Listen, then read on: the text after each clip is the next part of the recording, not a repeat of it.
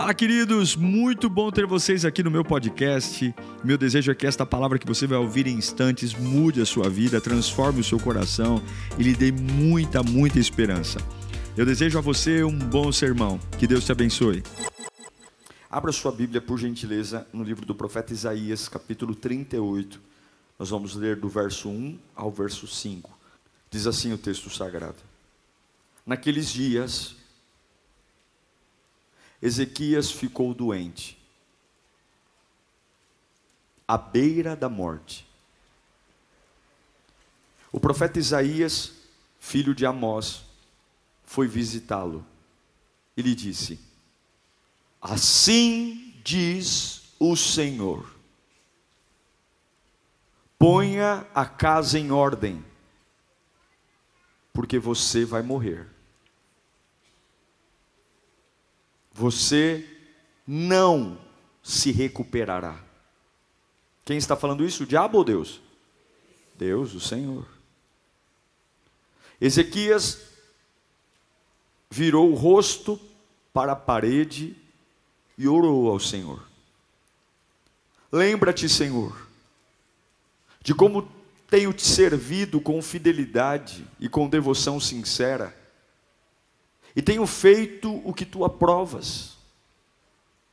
E Ezequias chorou amargamente.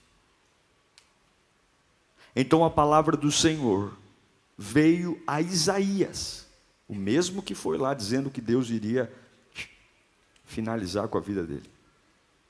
Deus disse para Isaías: Vá dizer a Ezequias, assim diz o Senhor, o Deus de seu antepassado Davi.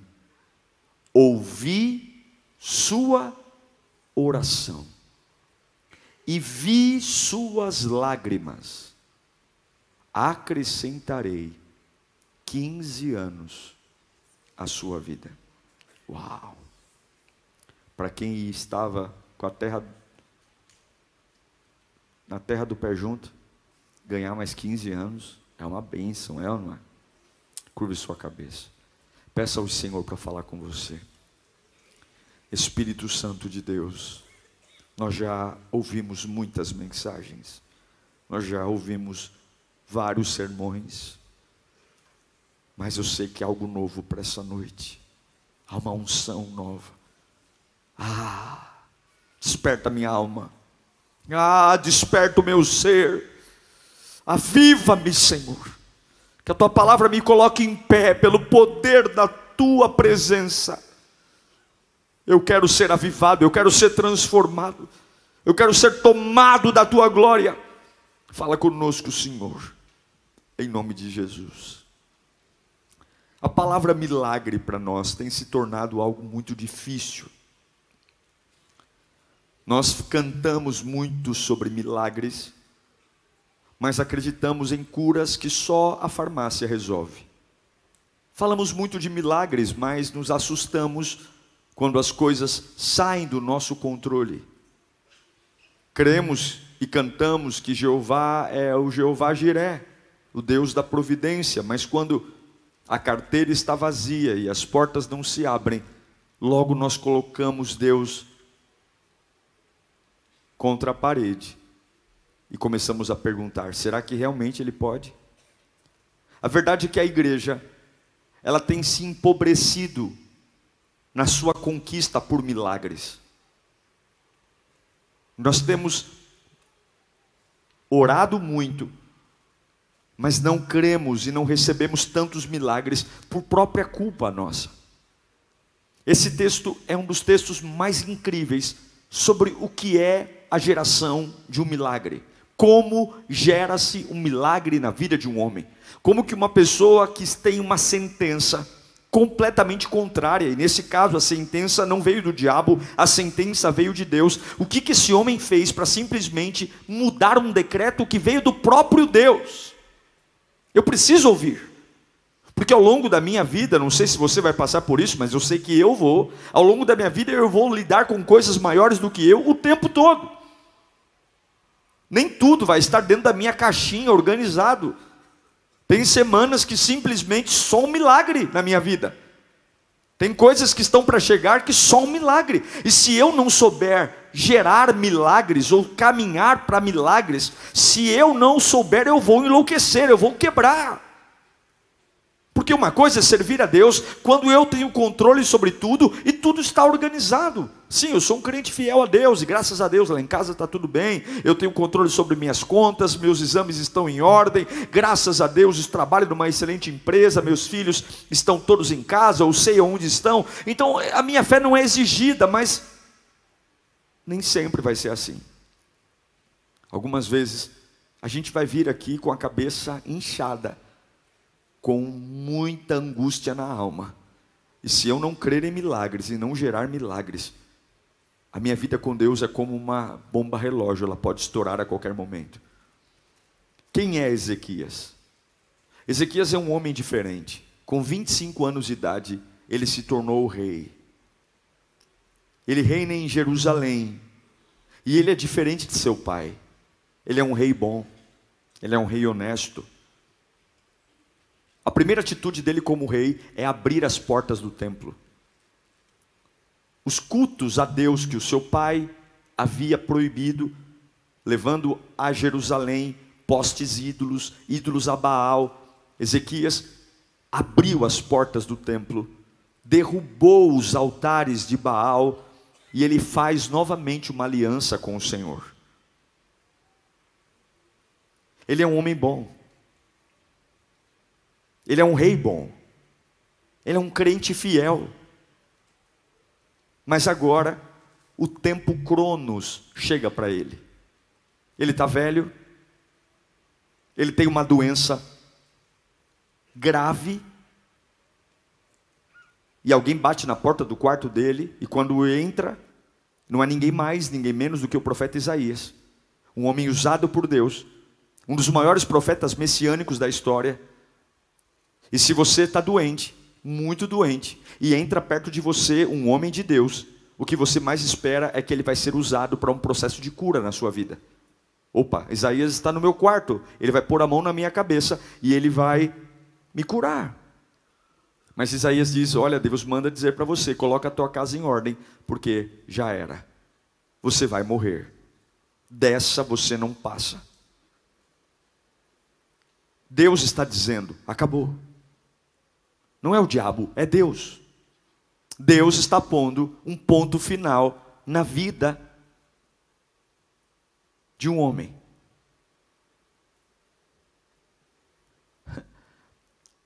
Deus é a última instância. Quando o médico diz assim: Olha, não tem mais o que fazer, para quem você corre? Para Deus. Quando o advogado diz: é quase certo que você vai perder esse processo. Para quem você corre? Mas e quando Deus diz para você: já era? Você corre para quem? Como é que eu vou pedir para Isaías orar por mim, se o próprio Isaías está dizendo que Deus está dizendo que acabou? Eu não sei o que esse homem pensou. Mas não deve ser nada fácil você ouvir da parte de Deus que acabou. Não tem uma instância superior a Deus. Não tem. Mas algumas vezes Deus está nos testando. E você tem que entender que nem tudo que Deus decreta é um decreto. Algumas vezes é só um teste. Eu vou repetir: nem tudo que Deus decreta é um decreto. Algumas vezes é só um teste para saber o que e como você vai reagir. E a reação de Ezequias, ela é simplesmente fenomenal. Ele nos dá uma aula do que fazer quando não há mais nada para ser feito. Ele nos dá uma aula de como agir quando não tem mais nada para se fazer, quando parece que o próprio Deus fechou as oportunidades e a gente diz: eu não tenho mais a quem recorrer. A primeira coisa que Ezequias fez, eu não sei como é lidar com a morte, mas alguém que deve, que tenha consciência de que está desenganado e os seus dias são poucos na terra, a cabeça dessa pessoa deve começar a funcionar de um outro jeito. com certeza os seus valores, os seus pensamentos, porque a ideia de final deve mexer, a nossa cabeça ela processa muitas coisas ao mesmo tempo. E agora a última informação que Ezequias tem é você vai morrer e não vai viver. O que eu acho incrível é que ele tem força para não brigar com Isaías. Isaías dá o recado para ele, vira as costas e vai embora. Ele não faz escândalo, ele não dá chilique, ele não segura os braços de Isaías e diz: Não pode ser, porque ele entende que Isaías não pode ajudá-lo, que conversar com Isaías agora é perder tempo, que pedir ajuda para Isaías é atrasar os poucos minutos que lhe restam. A Bíblia diz que ele vira o rosto para a parede. E eu acho isso incrível. Ele olha para um lugar que ninguém vai vê-lo. Ele fala com um ser inanimado que é a parede. Porque com certeza ele quer ter uma conversa que não é para ninguém ouvir. Ele está quebrado por dentro. Ele tem uma informação que vai morrer. Ele não vai suportar. Eu não sei se você tem noção, mas a velocidade do pensamento humano é mais rápida do que a velocidade da luz. A nossa cabeça processa, em média, mais de 300 mil quilômetros por segundo de pensamento. Nós temos mais de 86 bilhões de neurônios. E nós conseguimos conectar de mil a dez mil conexões entre si por segundo. A cabeça de Ezequias está a milhão. Ele acabou de receber uma notícia que o deixou em choque. O cérebro dele está vivendo um processo físico e químico. E não tem quem recorrer. Mas Ezequias pega uma informação vertical imediatamente transforma, perdão, ele pega uma informação horizontal, imediatamente ele transforma numa informação vertical. Ele recebe uma informação da boca de Isaías. Ele vira para a parede e começa a falar com Deus. A primeira coisa para você viver milagre, você precisa crer que a oração pode mudar todas as coisas. Repita comigo: a oração ela pode mudar todas as coisas. Você tem que acreditar nisso. Não importa quão difícil seja, não importa se está sangrando, não importa se você está em minoria, não importa se as portas estão fechadas, não tem a ver com a sua opinião. Você tem que colocar uma coisa na sua cabeça: a oração pode mudar todas as coisas. Pode ser no banheiro da tua empresa, a oração não precisa ser com luxo, a oração não precisa ser bonita, a oração não precisa ser na frente de ninguém. A oração pode mudar todas as coisas. Quando Isaías diz para Ezequias: Você vai morrer, acabou. Ele não discute com o homem, porque tem coisas que não tem como discutir com o homem. Tem problemas que chegam na horizontal que você só resolve na vertical. Ele vira o rosto para a parede e ele começa a falar com o único que pode mudar aquela sentença. Eu não vou pedir para Isaías orar por mim se eu mesmo posso orar por mim. Eu não vou pedir para Isaías falar com Deus se eu mesmo posso falar com Deus. Por que, que você está colocando um intermediário na sua vida se você mesmo pode abrir essa boca? Boca cheia de dente e você mesmo pode falar com Deus. Por que, que você está ligando meia-noite para alguém orar por você? Se você pode usar toda essa energia de contar o seu problema para um e fechar os teus olhos, virar o rosto para a parede e dizer: Deus, eu sei que o Senhor falou coisas sobre mim, eu sei que o Senhor tem, mas eu estou teu filho e eu tenho o direito de pedir. Ó oh, Deus, me ouve. Eu não sei para quem eu estou pregando aqui, mas às vezes o que nos falta para conquistar milagres é a nossa preguiça de orar. Nós não oramos, nós fazemos escândalos, mas não oramos. Nós ficamos nervosos, mas não oramos. Nós tomamos calmante, mas não oramos. Nós pegamos copo com água e açúcar, mas não oramos. Nós não oramos. E eu pergunto para você que está passando por um grande problema: quantas vezes você orou? Não estou falando de desabafo, eu estou falando de virar o rosto para a parede. É isso. Você vai para uma praça contar seus problemas. Você põe no Facebook, você chama a sua família. E Deus está dizendo: você conversou com todos, mas não falou com o único que pode mudar a sua vida, vira o rosto para a parede, me diga o que você pensa, me diga o que você sente. Ele virou o rosto para a parede. Você tem que crer que a oração não tem limite. Você pode falar sobre tudo com Deus em oração. Você pode falar sobre absolutamente tudo. Você pode falar desde os seus medos mais profundos até os seus sonhos mais ambiciosos. Você pode falar das suas dores mais amargas, sabe aquela situação que você diz como Jó, o que eu mais temia me sobreveio, aquela situação que você diz, Deus, eu estou preparado para tudo menos para isso, e você pode em oração dizer quais são os seus medos, quais são os seus pontos fracos, e também você pode dizer para Deus quais são os seus sonhos mais audaciosos. A verdade é que Ezequias queria viver. Ele não queria morrer, ele queria viver. O que, que você faz quando você tem uma sentença de morte e não quer morrer? O que, que você faz quando você tem uma sentença de que tem que fechar a empresa e você não quer fechar? O que, que você faz quando o médico diz, eu vou colocar você no paliativo, e você diz, eu não quero morrer dessa doença? Ezequias ele virou o rosto para a parede. Só que coloca para mim Isaías 38, 3. Aí vem a segunda coisa. Lembra, coloca, coloca o 2 para mim, por favor. Ezequias virou o rosto para a parede e orou ao Senhor. Põe, põe o 3. Lembra-te, Senhor, de como tenho te servido com fidelidade, com devoção sincera, e tenho feito o que te, o que te aprovas. E Ezequias chorou amargamente. Ezequias, ele não chega para Deus e diz: Eu quero viver. Ele apenas disse: Senhor, lembra-te. Ele não está dando uma ordem em Deus. Ele não está dizendo para Deus: Olha, o senhor tem que fazer. O senhor tem que me curar. O senhor tem que abrir essa porta. Deus não tem que fazer nada.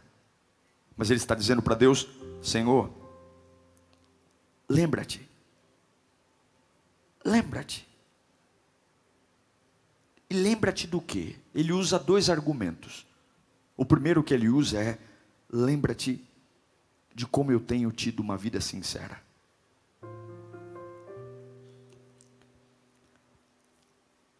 Se hoje, para mudar uma situação na nossa vida, Deus tivesse que lembrar de alguma coisa, do que ele lembraria? Ele lembraria, por exemplo, que nós temos uma vida cristã descompromissada. Ele lembraria que nós trocamos o culto por qualquer coisa. Ele lembraria que algumas vezes a gente vem à casa de Deus emburrado, porque a mulher ou porque o marido nos trouxe a força. Ele lembraria que nós não temos muita paciência quando estamos nervosos. A verdade é, o que, que Deus lembraria quando eu quero usar a minha vida como motivo para que Ele faça um milagre? Milagres não são gerados pelo quanto a gente chora, grita, esmurra o ar ou faz escândalos, mas Ezequias está dizendo: eu preciso de um milagre, então eu vou virar o rosto para a parede, eu não vou perder meu tempo com pessoas iguais a mim. E eu vou pedir: lembra-te. Lembra-te. Lembra-te que eu não sou um crente 007, um agente secreto infiltrado no submundo de Satanás. Lembra que eu não sou um crente escoteiro que só aparece na igreja em época de acampamento. Lembra que eu não sou um crente tocha que estou sempre queimando de raiva. Lembra que eu não sou um, um servo e meio, meio fiel, meio santo, meio adorador, meio obediente. Lembra que eu não sou um crente chiclete, Senhor, que só mastiga a palavra, mas não engole. Lembra, Senhor, que eu não sou um crente carrinho de mão, que só vai se empurrando. Só vai para a igreja se alguém empurra. Lembra, Senhor, lembra que eu não sou, eu não sou um crente SAMU 192 que só busca Deus em caso de emergência. Lembra, Senhor, que eu não sou um servo ioiô que está sempre saindo e voltando da mão de Deus. A esse vocês conhecem. Lembra, Senhor, que eu não sou um crente seis horas. Seis horas por mim. Vocês oram? Vocês oram por mim? Vocês vão orar por mim? Lembra, Senhor, que eu não sou um crente noiva. Sabe qual é o crente noiva? Só chega atrasado. Culto é às 8, 15 para as 10 ele está chegando. E último,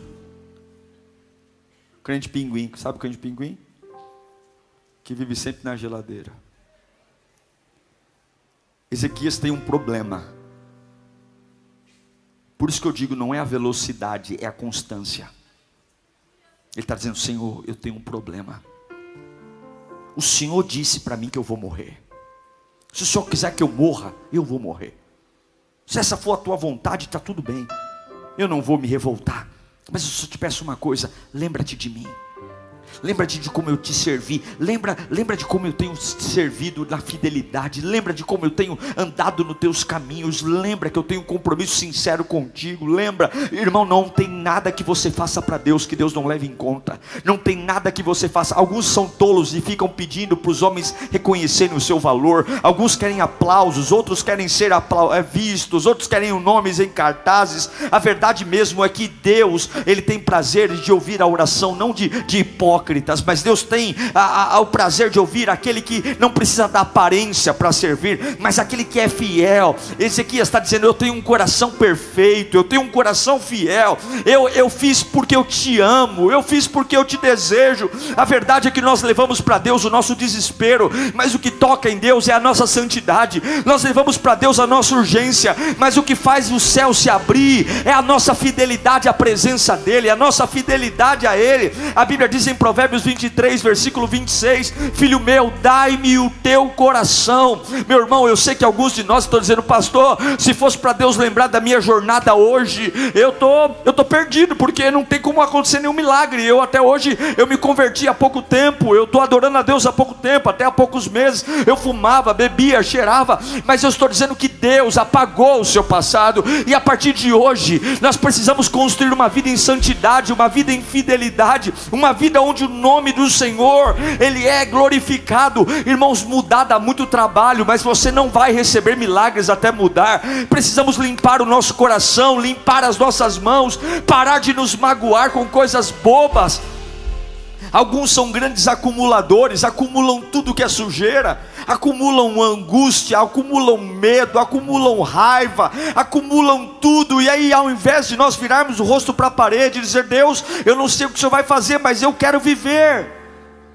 Você sabe que tem muitos crentes doentes dentro da igreja hoje, pessoas doentes, pessoas que não conseguem adorar porque estão entulhadas de sentimentos péssimos adorados de, atolados de mágoas. Existe uma diferença entre ser e estar. Eu posso estar triste, mas eu não posso ser triste. Eu posso estar com raiva, mas eu não posso ser raivoso. Estar é o momento, momentos passam, mas quando eu fico muito tempo naquele momento, o momento passa a ser a característica da minha vida. Nós precisamos mudar a nossa vida. Dá muito trabalho mudar, mas se você mudar, a sua casa vai ser abençoada. Dá muito trabalho mudar, mas se você mudar, as suas orações vão chegar num nível que ainda não chegaram. Dá muito trabalho mudar, mas Deus tem pressa em fazer milagres na sua vida, desde que eu e você mudemos. Fala bem alto: eu não vou ser um acumulador. Eu me lembro de José, o camarada foi traído de todas as formas, só quem já foi apunhalado sabe o quanto dói. Ele foi traído pelos irmãos, ele foi acusado de coisas absurdas. Mas José é o grande exemplo de um coração perfeito, de um coração que não alimenta o ódio. Eu não vejo em nenhum momento ele falando mal dos irmãos. Eu não vejo ele gastando tempo em falando mal de alguém, porque quando você sabe que Deus está por você, você não perde tempo com sujeira, você não perde tempo com bobagem. Alguns não conseguem ser abençoados porque não conseguem virar o rosto para a parede e dizer: Deus, olha a minha vida. Porque a nossa vida é falar mal dos outros. Porque a nossa vida é fazer fofoca. Porque a nossa vida é criticar. A gente chega num lugar, a gente elogia esse lugar, e daqui a pouco a gente sai do lugar falando mal do lugar. A gente fala mal, a gente reclama. Do que, que Deus vai se lembrar? Eu quero um milagre, eu quero uma cura sobrenatural. Eu quero que aquele hospital que, que já disse que é só esperar chegar a hora, Eu quero ver meu parente se levantando daquela cama. Eu quero ver essa dor crônica que alguns já disseram para eu me acostumar com ela, ir embora do meu corpo. Eu não sei se Deus vai te curar ou não, mas a sua chance é apresentar uma vida em santidade para Ele. A sua chance é virar o rosto para a parede. Ezequias tinha argumento. Ele disse: Eu fiz o que era reto aos teus olhos. Ele está apresentando a história dele. Você tem que construir uma história com Deus. Não é um culto, é uma história não é um momento, é uma vida. É uma história no seu, no seu relacionamento, colocar o relacionamento em ordem. É uma história no seu estilo de vida, é uma história em relação ao seu corpo, é uma história em relação à sua devoção a Deus, é uma história. E histórias novas incomodam, estilos novos, porque nós estamos presos a uma série de hábitos hábitos que nos alimentaram por anos, anos eu sou assim, e é muito difícil mudar porque as pessoas que moram com a gente estranham, as pessoas estranham. Mas tem coisas que só virando o rosto para a parede. Não queira que Isaías entenda a sua dor. Isaías é tão igual a você.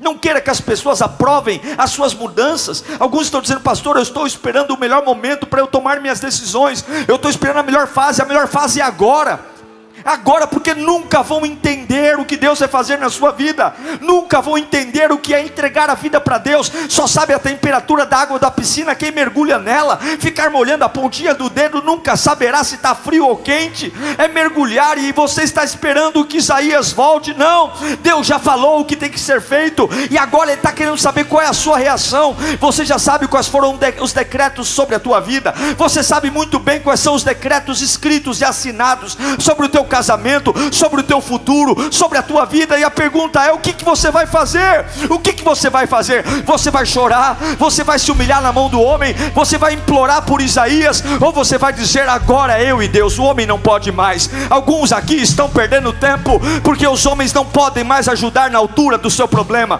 Você tem que virar o rosto para a parede e dizer: Deus, a partir de hoje eu não tenho muito para oferecer, mas eis aqui minhas mãos limpas, eis aqui meu coração de adorador, Eis aqui minha alma restaurada. Eis aqui um servo que não vai ficar te adorando por conveniência. Eu vou derrubar os postes ídolos da minha casa. Sabe o que Ezequias fez? O pai dele profanou, mas ele limpou. O pai dele fechou as portas da adoração, mas ele abriu as portas da adoração. Eu não preciso de legado do meu pai quando eu sei o que eu tenho que fazer. Alguns estão dizendo: Ah, mas eu vim do Espiritismo, mas eu vim do catolicismo, mas eu não nasci num berço cristão como você, pastor, mas o mesmo Deus que atua em mim também atua em você. Enquanto você der desculpas, o, o tempo está passando e talvez ainda não dê mais tempo, mas esse culto é a janela que Deus está abrindo para dizer: se você fizer, eu rasgo o decreto. Fui eu que disse, mas por amor a você, se você me apresentar algo além de desculpas, eu posso reverter aquilo que eu mesmo disse, porque eu estou te testando e eu estou vendo aqui curas acontecendo, curas que vão fazer médicos voltarem para a faculdade. Eu posso ver aqui empresas em processo de falência abrindo filiais, porque se você tiver uma vida, ei, ei, não é um culto, ei, não é um louvor, ei, ei, ei, ei, ei, ei não é um dia, é uma vida, é uma vida. Eu vou servi-lo. Eu não sou perfeito, não, eu não sou perfeito. Eu posso cair, eu posso derrapar, mas se eu cair, eu levanto, porque minha vida é de Jeová, Ele é o Senhor da minha vida. Eis aqui a minha vida, eis aqui, eis aqui. Olhe para mim, vale a pena ser fiel, vale a pena ter uma vida em santidade. Vale a pena, vale a pena, vale a pena dizer não para o pecado, vale a pena, vale a pena mudar o comportamento, vale a pena, vale a pena, chega algumas coisas, e você vai ter dias que só a sua jornada com Deus vai te deixar em pé. Você vai viver dias que você vai virar o rosto para a parede e você vai dizer: Senhor, lembra-te do que eu já vivi na tua presença. Vai ter dias que as notícias são tão pesadas, vão ter dias tão cinzas, a tua cabeça está a milhão, teu coração está morrendo de medo, e você vai virar o rosto para a parede e dizer: não adianta. As pessoas vão até querer ouvir tua história, não sei se você já passou por isso, mas tem alguns dizendo: olha, você pode contar comigo, você pode me ligar quando você quiser, e você diz: eu não tenho nem força para te contar, porque eu tenho preguiça de te contar, por quê? Porque não adianta você ouvir, lindão. É maravilhoso quando as pessoas têm solidariedade mas tem hora que a gente fala: para que, que eu vou contar tudo isso para ele? Se no final ele não vai poder fazer nada, nada, nada, nada por mim. Lembra-te, Senhor. Lembra-te da alegria que eu senti quando depois de um tempo que ninguém adorava, eu comecei a te adorar. Lembra-te, Senhor, naquela quinta-feira chuvosa, que eu fui para tua casa com fome. Lembra-te, Senhor, quando eu me entregava na tua presença. Eu não tinha motivo nenhum para estar ali, mas eu ia porque eu te amo. Lembra-te, Senhor, de quando eu fui um voluntário apaixonado. Lembra-te, Senhor, de quando as pessoas à minha volta queriam queriam me desanimar, falando coisas para mim que eu era um bobo, mas eu permaneci na tua presença. Lembra-te, Senhor, de quantas vezes naquele meu carro, ao invés de eu dizer que não aguentava, eu colocava o rádio no último volume e eu cantava as músicas mais intensas Lembra-te, Senhor, de quantas vezes eu não tinha força para orar, mas eu dobrei meu joelho e eu só gemia, eu só gemia, eu só gemia, e o Teu Espírito Santo me abraçou. Senhor, eu estou aqui vivendo o pior momento da minha vida, eu estou aqui com muito medo de morrer, eu quero viver, mas o Senhor disse que eu vou morrer, mas lembra-te, Senhor, lembra-te, e eu estou lembrando que uma palavra Tua muda tudo, eu estou lembrando que o Senhor, quando quer fazer, o Senhor faz, eu estou lembrando que para Ti não há impossíveis, eu estou lembrando que o Senhor me ama, eu estou lembrando, Senhor, que o Senhor é o Deus de alegria, eu estou sentindo muita tristeza, mas o Senhor não é o Deus de alegria, eu estou sentindo muito medo, mas o Senhor é o Deus de força. Eu estou sentindo vontade, Senhor, de viver, mas não é possível. Mas eu sei que o Senhor me ama. Eu sei que o Senhor me ama, então eu estou lembrando. Lembra-te, Senhor. Lembra-te, Senhor, que a minha relação contigo não é sobre dor. A minha relação contigo é sobre amor. Lembra-te, Senhor, que eu entreguei minha vida para ti na água daquele batismo. E quando eu entreguei a água da minha naquele batismo, eu disse que o diabo não vai pôr as patas sujas mais em mim. E desde aquele dia em diante eu te adorei. Eu te adorei, eu te adorei. Lembra-te, Senhor. E aí acontece algo incrível. Algo incrível incrível. Coloca para mim o versículo 38. Ele apresenta a vida a Deus.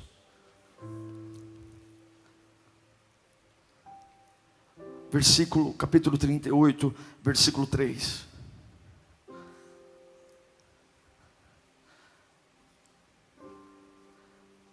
Lembra-te, Senhor, de como tenho te servido com fidelidade e com devoção tenho feito que tu aprovas. E o que, que ele fez depois? Ele chorou.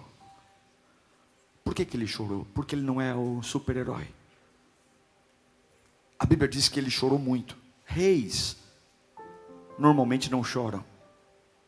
O rei é o alto posto de uma sociedade. Um rei que mostra fraqueza é um rei deposto. Mas embora ele fosse rei, ele não reteve as lágrimas e nem deixou de se humilhar. A Bíblia diz que ele chorou muito. Eu imagino que é um choro de soluço. É um choro molhado. É um choro que lambuza o rosto. É um choro de um homem que quer viver. Ele quer viver. Ele, ele não sabe como, mas ele quer. Ele quer. Ele não quer fazer escândalos, ele quer viver. Ele quer viver. Ele não quer chamar a atenção do homem, ele quer viver. Ele quer. E a Bíblia diz no versículo 5: Coloca para mim. Isaías já estava fora da sala. Mas quando ele vira o rosto para a parede e diz: Olha a minha vida, olha como eu te servi, e chorou amargamente. A Bíblia diz que Deus mandou um e-mail para Isaías na hora. Falou: Isaías, volta lá. Mas não deu nem tempo, Jeová. Acabei de falar como vai morrer, tu já fiz o download da mensagem. Pois bem, estou dando outro download aqui, outra mensagem. Diz para ele que ele vai viver. Agora, leia depois dos dois pontos aqui. Um, dois, três. Ouvi. Espera aí, só a oração? Não. Ouvi a oração. Vi suas lágrimas. A oração tem a ver com a vida que ele construiu com Deus. A oração tem a ver com a vida espiritual. A lágrima, a lágrima tem a ver com as emoções. A lágrima tem a ver do quanto que está doendo e o quanto que que eu quero viver. Ele está comovido. Ele tem sentimentos. Sabe que tem pessoas que não se envolvem emocionalmente com Deus. Tem pessoas que querem servir a Deus apenas na razão. É assim, é assim. Engole o choro. Deus é bom. Aceita. Ei, irmã, levanta dessa cama. Deus é bom. Para de chorar. Tem gente que é assim, né? Supera. Para de ser fraca. Para de ser. Deus falou, falou. Porque não é com você. É fácil porque não aconteceu na sua casa. É fácil porque não é você que está doente. É fácil porque não é você que teve que enterrar um familiar. É fácil porque não é a sua casa que está com crise financeira. É fácil dar lição de moral nos outros quando eu não tenho problema igual na minha vida. É fácil. Cuidado para você que na sua vida com Deus você não envolve-se com Ele emocionalmente. Cuidado quando Deus não faz parte da sua dor. Cuidado quando Deus não faz parte do seu medo. Deus só faz parte da sua coragem. Deus só faz parte da sua valentia. Deus está comigo. Eu sou uma pessoa de oração. Eu sou uma pessoa que enfrenta o Satanás. Eu piso na cabeça do diabo. Eu não tenho medo de nada. Ele falou: Olha a minha vida, mas ele chorou amargamente. Sabe por quê? Porque ele estava morrendo de medo. Ele estava morrendo de medo de morrer. Ele estava com medo de morrer, morrendo de medo de morrer daquela doença. Ele estava morrendo de medo de partir daquele momento. Ele era homem. E não é pecado ser gente. Há, há muitas pessoas que choram porque estão sofrendo no lugar errado, quando você deveria chorar na presença de Deus. Chorar diante de Deus nunca é inútil. Deus diz para Isaías: volta lá, fala que eu ouvi a oração dele e vi as lágrimas dele eu vi o que ele falou comigo e vi o que ele estava sentindo. E diga para ele que eu também o amo. Quando dói nele, dói em mim. Diga para ele que se ele está sofrendo, eu me importo. Diga para ele que se ele está com medo, eu me importo. Eu não sou um pai que senta no trono e sou indiferente, que cruza o braço e tem uma prancheta na mão e fica ticando se você fez a sua rotina do dia. Eu me importo quando você chora. Eu me importo quando você sofre. Eu me importo quando você está cansado. Você não serve um tirano, você não serve um Poseidon, você não serve um Deus grego, você serve a um Deus que amou o mundo de tal maneira que deu seu Filho unigênito para que todo aquele que nele crê não pereça, mas tenha vida eterna. Você não serve um Deus que fica no céu comendo pipoca e, e admirando o seu sofrimento, mas é um Deus que sabe o que você sente e porque passou na pele tudo o que você sente, ele se compadece. Jó capítulo 5, versículo 11. A Bíblia diz: Para pôr aos abatidos num lugar alto, e para que os enlutados se exaltem na salvação. Mateus 5, 4 diz: Bem-aventurado os que choram, porque serão consolados. Eu fico tentando imaginar Ezequias Ô Senhor, eu tenho feito, tido uma vida de devoção, Pai. Lembra-te de mim. Lembra-te de mim, Senhor. Eu tenho te obedecido. Eu tenho te obedecido. Não tem mais com quem falar. É com o Senhor. E daqui a pouco a porta toque, toque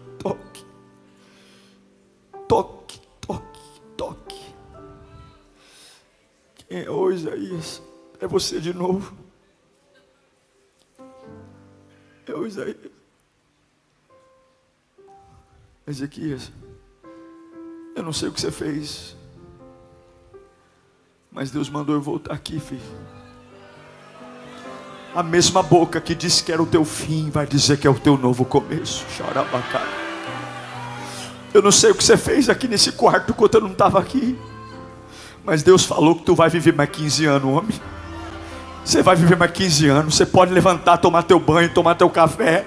Tu tem mais 15 anos para andar, para governar. Deus manda dizer que se hoje você tiver um compromisso com Ele, Ele vai alterar teu destino. Você tinha um limite, você estava condenado para viver uma estação. Se hoje você tiver um pacto com Ele, ao invés de virar o rosto para os homens, virar o rosto para a parede, Deus está esticando você hoje. Deus está te dando uma força que não era para você ter, uma graça que não era para você ter. Você precisa ter santidade. Hoje é dia de limpar o coração, hoje é dia de limpar a alma, hoje é dia de dizer: acabou. Eu quero a presença de Deus. Eu quero o fogo de Deus. Eu preciso de um milagre. Quantos precisam de um milagre aqui? Curve a cabeça. Eu preciso de um milagre. Talvez não seja uma sentença, talvez seja um teste. Você, eu sei que alguns aqui estão lutando para construir uma história com Deus. Não está sendo fácil, porque você não era assim. Você começou a colocar na sua vida uma disposição de servir a Deus que você nunca teve. E Deus está dizendo: Eu tenho visto você. Eu tenho visto o quanto você tem lutado para me trazer para a sua vida. E nada disso vai ser em vão.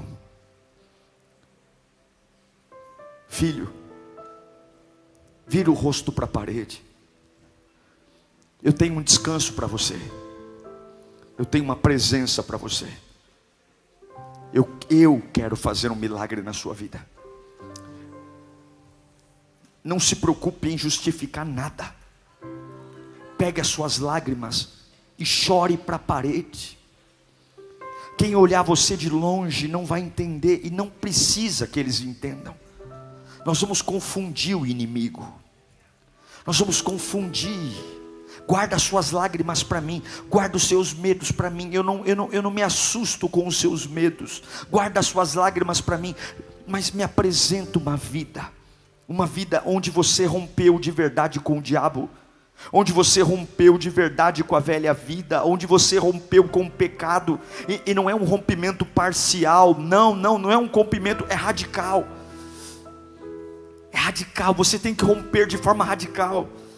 Você tem que apresentar sua jornada. Não é sobre ser perfeito, porque perfeito nós nunca seremos, mas é sobre é sobre buscar a santidade. Hoje nós precisamos tomar uma decisão.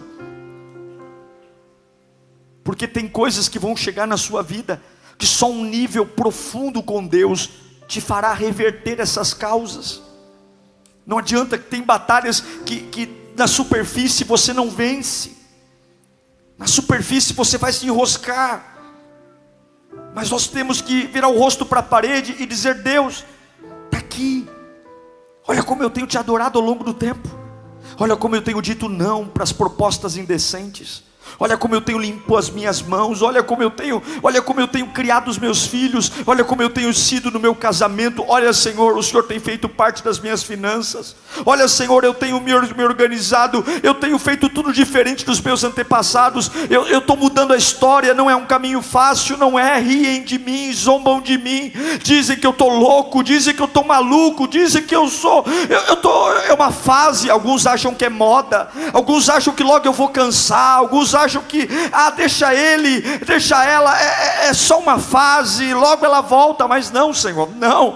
Eu comecei já faz um mês, dois meses, e eu estou aqui, e eu quero dizer que eu vou continuar, porque eu não tenho medo das más notícias, o meu medo é perder a tua presença, eu não tenho medo das notícias chocantes, eu não tenho medo de nada, porque se eu tenho o Senhor, eu posso tudo, se eu tenho o Senhor, eu consigo tudo. Eu quero que você comece a dizer para a tua alma que a partir de hoje você vai fechar com Deus, você vai fechar com Deus Ah, meu irmão, chegaram notícias ruins, chegaram notícias ruins no quarto da tua vida. Hoje é você e Deus, Deus e você. O meu Deus ainda faz milagres, o meu Deus ainda faz o que o homem não pode fazer, o meu Deus ainda muda histórias, o meu Deus ainda cura câncer, o meu Deus ainda restaura corações, o meu Deus ainda põe pessoas em pé, o meu Deus ainda levanta prosperidade, o meu Deus ainda faz, ele faz, ele faz, o meu Deus faz, o meu Deus pega o coração mais perturbado e coloca nele vida e avivamento, o meu Deus pega o jovem mais torto e coloca ele para sentar à mesa de príncipes e reis,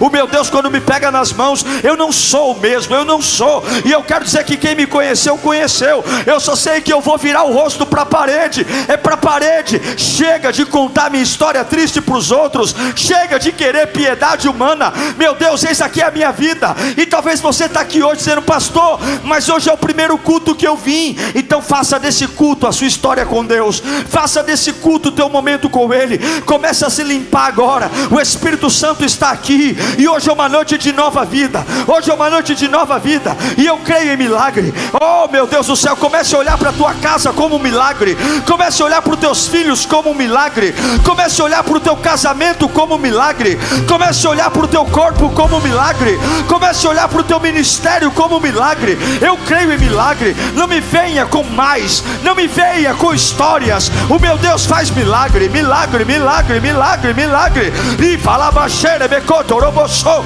ride, becoto, robossou, rebecante, rebecanda, laba, riva, labaxeira, becoto, robossou, rebecai. O meu Deus faz milagre, e quando Ele faz milagre, aleluia, todos vão saber que Ele mudou a sentença. É meu Deus do céu, a minha sentença era morrer, a minha sentença era ser humilhado, a minha sentença era parar, a minha sentença era ser mais um, a minha sentença era ser um traumatizado, mas Isaías vai voltar, Isaías vai voltar, Isaías vai voltar, porque eu toquei o céu, eu toquei o céu com a minha oração, eu toquei o céu com a minha adoração, eu toquei o céu com o meu louvor. Eu toquei o céu com a minha fé. Eu toquei o céu. Eu toquei o céu com as minhas lágrimas. Eu toquei o céu. Eu não estou nem aí se o meu marido está ouvindo. Eu não estou nem aí se o meu filho está ouvindo. Eu só quero que quem manda ouve. Eu só quero que ele ouça. Eu só quero que ele ouça. Eu quero tocar o céu. Eu quero tocar o céu. Eu quero tocar o céu nesta noite. Eu quero que o um novo decreto venha. Eu quero que o um novo decreto venha. Levanta a tua mão, o um novo decreto vai sobre a tua vida hoje. O novo decreto, o novo decreto, o novo decreto. Uau! Eu tenho certeza que Deus falou com você. Tenho certeza que depois desta palavra a sua vida não é mais a mesma. Peço que você também me acompanhe nas minhas redes sociais: Instagram, Facebook YouTube. Me siga em Diego Menin. Que Deus te abençoe.